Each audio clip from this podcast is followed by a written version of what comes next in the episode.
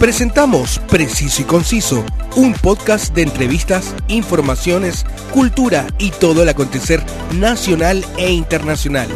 Conduce Roberto del Campo Valdés. Preciso y Conciso, una mirada diferente.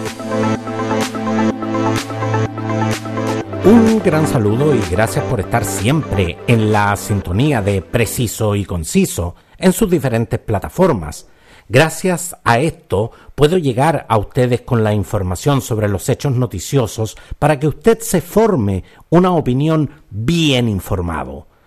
Y la política siempre nos está dando eh, temas de análisis porque hoy, 22 de junio de 2022, una noticia que sin duda nos sorprendió a todos fue que el gobierno del presidente Gabriel Boric dejó sin efecto la resolución que renombraba el gabinete de la primera dama como gabinete Irina Caramanos.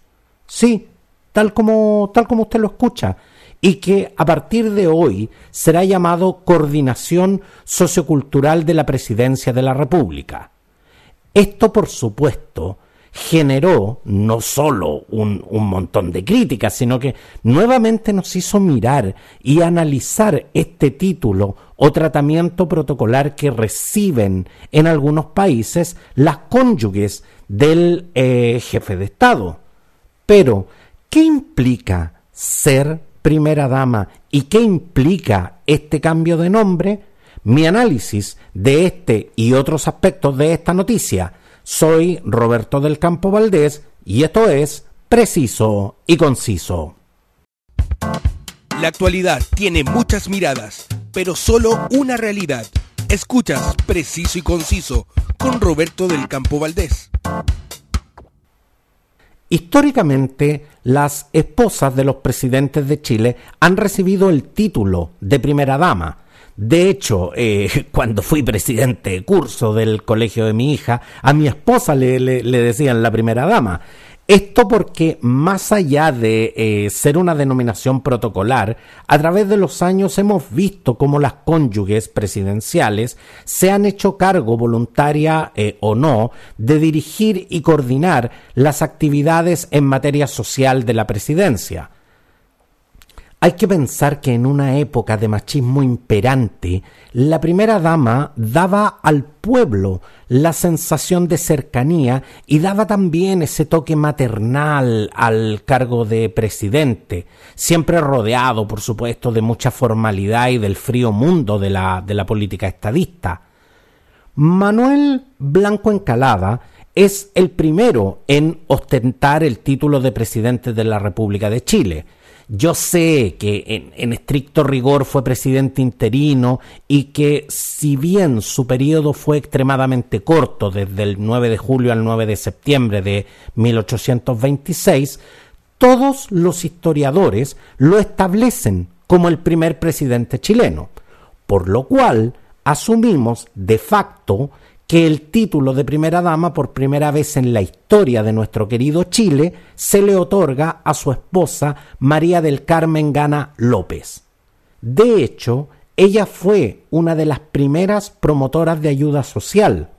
Realizó las gestiones para el arribo de la congregación del Buen Pastor, creando los primeros orfanatos de San Felipe. Lo cierto es que desde María Gana a Irina Caramanos, el estatus de primera dama está institucionalizado e incluso en el Palacio de la Moneda tiene su sector asignado. Pero no es una función pública oficial, pese a que muchas mujeres han participado de importantes decisiones, han hecho campaña, a favor de sus cónyuges e incluso han llevado una vida política independiente y han logrado quedar en la historia por obras propias, al margen de lo que hicieron sus esposos mientras estuvieron en el poder.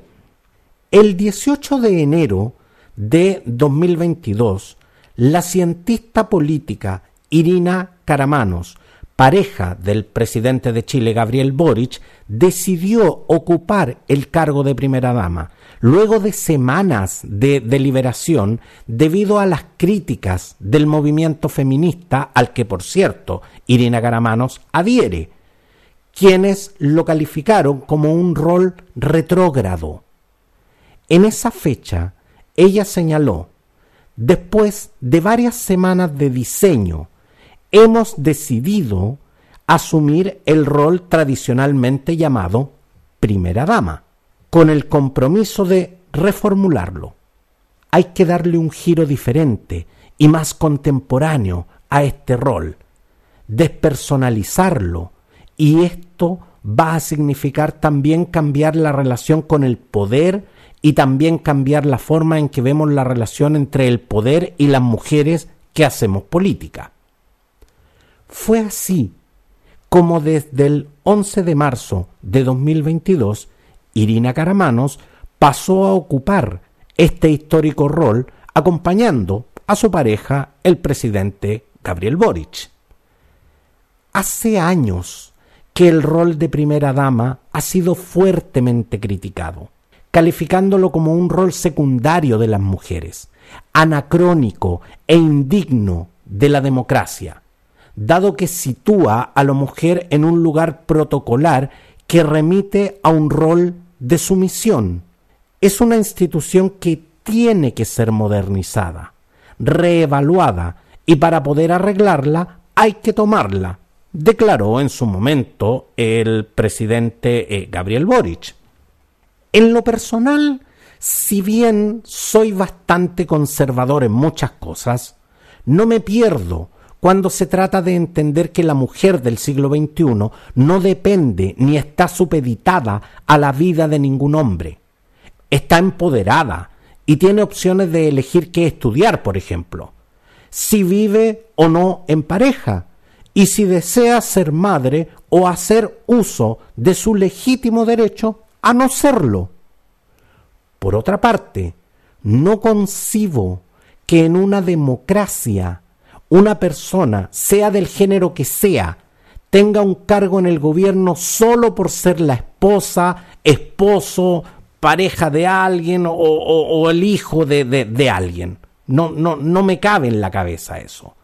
Es como si votáramos por un alcalde y la esposa del alcalde tuviera un cargo, asignación de responsabilidades, poder de decisión, un rol público y un sueldo solo por ser la esposa del alcalde.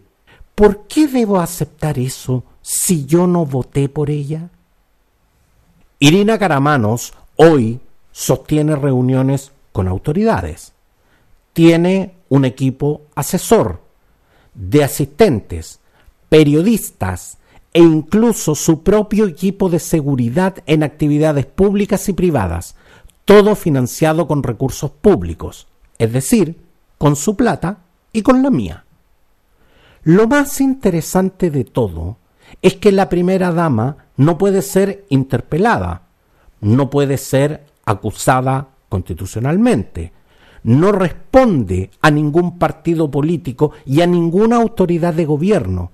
Está ahí simplemente por ser la pareja del presidente actual. Y quiero que se entienda bien esta parte, porque no quiero personalizar ni mucho menos descalificar gratuitamente a Irina Caramanos. Esto porque muchas de las ex primeras damas han excedido por lejos un rol meramente protocolar.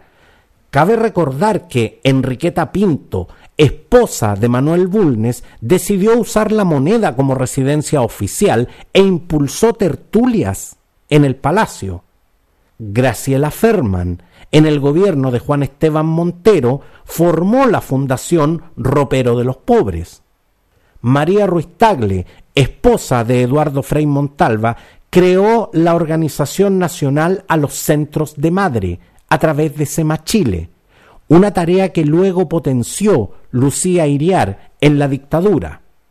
Recordemos que Lucía Iriar, la viuda de Augusto Pinochet, interfirió en asuntos muy puntuales, como la censura al cine o el nombramiento de algún amigo suyo en alguna embajada, y convirtió justamente la estructura de SEMA Chile que transformó en una especie de organización de soplonaje y de control a nivel barrio, solo por ser la esposa de quien ostentaba en ese entonces la máxima autoridad del país. No quiero ser injusto y quiero colocar sobre el tapete de esta discusión que muchas ex primeras damas pasaron a la historia y llegaron a brillar con luz propia gracias a las campañas que impulsaron. Un ejemplo de esto es Juana Aguirre Luco, esposa del presidente Pedro Aguirre Cerda, y Rosa Markman, esposa del presidente Gabriel González Videla. Ambas impulsaron la lucha por la ampliación del voto femenino, dando un giro respecto a las labores de asistencia social y beneficencia que, que ejercían como primeras damas. Desde entonces, las mujeres en la moneda fueron organizando su labor a través de la generación de redes nacionales que asociaron a mujeres dueñas de casa y apoyaron a las infancias hasta finales del siglo XX.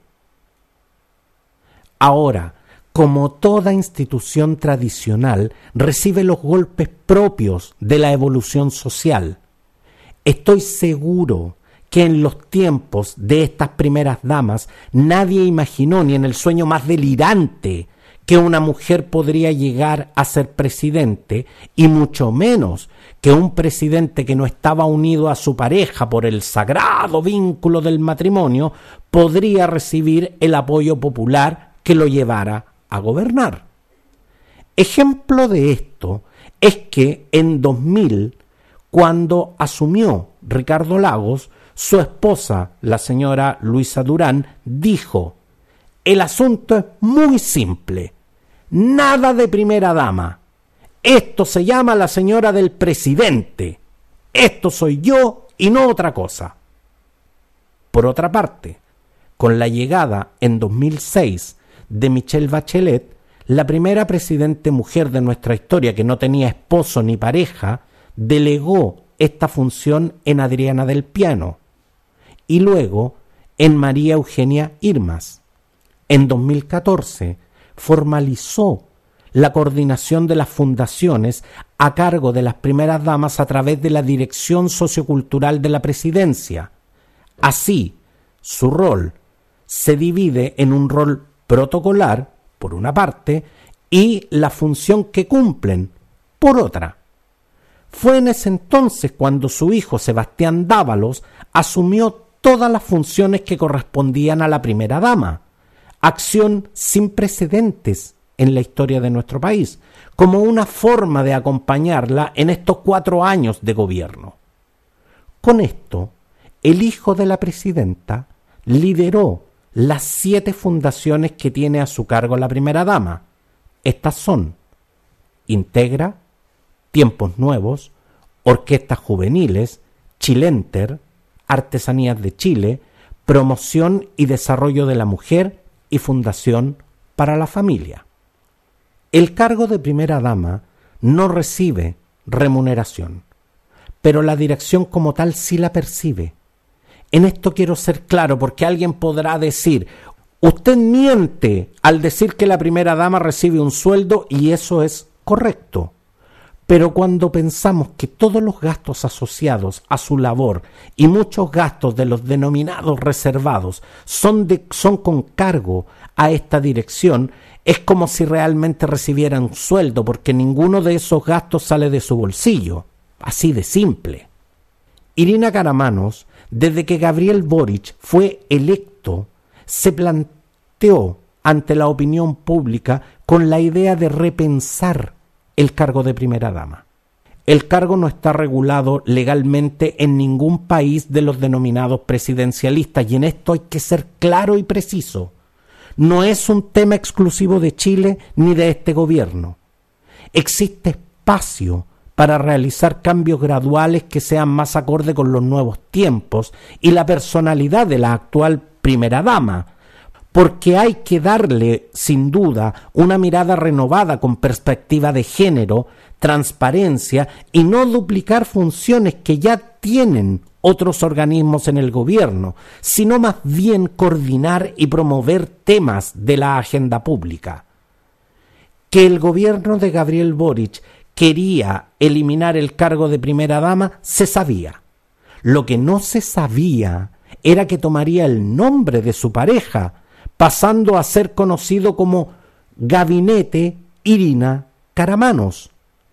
Esto gracias a la resolución exenta número 442 del 30 de marzo de 2022, que estableció una serie de modificaciones a la resolución exenta número 978 de 2018. Ahí se oficializaba el cambio de nombre de la institución por el de Gabinete Irina Caramanos, además de establecer nuevas funciones para el cargo. Esto pareció no llamarle la atención a nadie en su momento, y parto por asumirlo yo mismo, porque el 28 de mayo, el Día del Patrimonio Cultural, con mi familia fuimos a visitar el Palacio de la Moneda. Mi única posibilidad, por cierto, de entrar al palacio, para, para, para serles bien franco. Y cuando estábamos recibiendo la información durante la visita, yo que soy preguntón por naturaleza, cuando nos dijeron aquí se ubica el gabinete de la primera dama, yo pregunté oficialmente, ¿cómo se llama? ¿Dirección Sociocultural de la Presidencia? Y la persona que estaba oficiando de guía me dijo, no señor, se llama Gabinete Irina Caramanos. Debo reconocer que quedé descolocado, como, como si me hubiesen dicho que ahora el Palacio de la Moneda se llama Palacio Gabriel Boric. Pero debo reconocer que no indagué ni pregunté más porque estaba en una instancia familiar y después simplemente se me olvidó el asunto. Pero, como les digo, esto pareció no llamarle la atención a nadie hasta hoy 22 de junio. De inmediato, la ola de críticas y también de memes en, redes sociales no pararon. Los más críticos acusaron un nuevo autogol del gobierno, algo con lo que concuerdo plenamente. Un error tonto para mi gusto, aunque reconozco en la administración de Gabriel Boric un afán de reconocer y corregir sus errores, pero llevamos 100 días de gobierno y no pueden pasarse el tiempo pidiendo disculpas por errores perfectamente evitables. Ahora, la controvertida resolución establece que a la primera dama le corresponderá identificar, proponer, coordinar lineamientos estratégicos y definiciones programáticas para políticas públicas, con el objetivo de aportar a la erradicación de la desigualdad y a la discriminación de grupos históricamente excluidos, con enfoque intersectorial, de derechos humanos y perspectiva de género con énfasis en pueblos indígenas, migración, género y diversidad sexogenérica. Asimismo, el documento sostiene que asumirá el rol ceremonial y protocolar de acuerdo a la tradición republicana de Chile en las actividades oficiales, nacionales e internacionales, sumado a que participará en aquellas fundaciones de derecho privado que no persiguen fines de lucro mientras le corresponda presidir el directorio de las mismas. De esta forma, a Irina Caramanos se le entregaría facultades que se duplicarían con las ejercidas por el Ministerio de Desarrollo Social o de la Mujer y Equidad de Género, algo muy controversial viniendo de un gobierno que como promesa de campaña señaló todo lo contrario. Pero sin duda que lo más insólito fue el cambio de nombre. Yo en lo personal me escandalicé cuando la ex alcaldesa de Maipú el 18 de enero de 2019 anunció la creación de la beca alcaldesa señora Katy Barriga Guerra para ayudar a estudiantes de la comuna que fueron puntajes nacionales en la PCU. Esto era simplemente una oda a un ego desmedido porque no era su dinero el que estaba utilizando y fui tremendamente crítico con eso. Tras la avalancha de críticas y memes a través de un comunicado, se dejó sin efecto la resolución y el gobierno lo calificó como un error administrativo. seamos serios.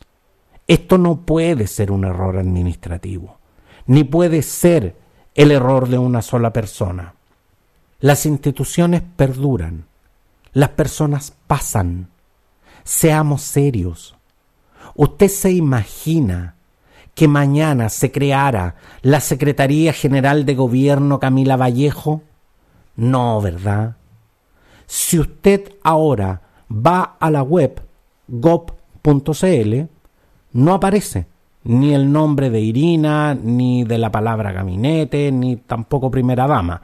Aparece coordinación sociocultural con una extensa y bien detallada biografía de, Irina Caramanos. Raya para la suma.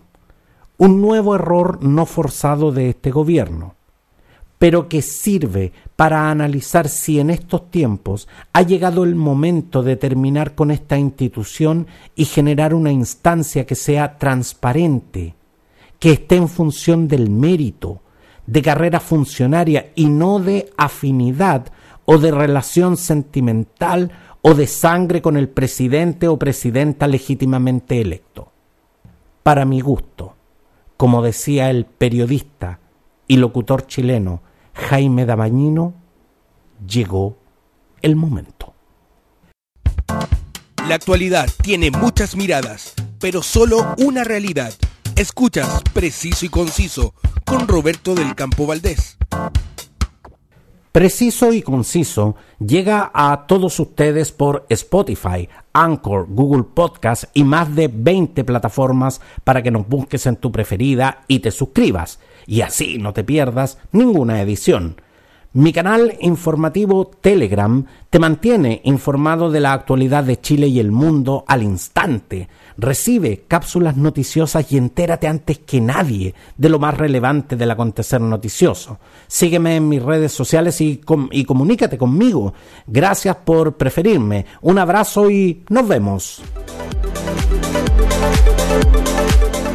Te has informado de los temas del momento, una mirada amplia que te invita a ser parte del hoy y el mañana.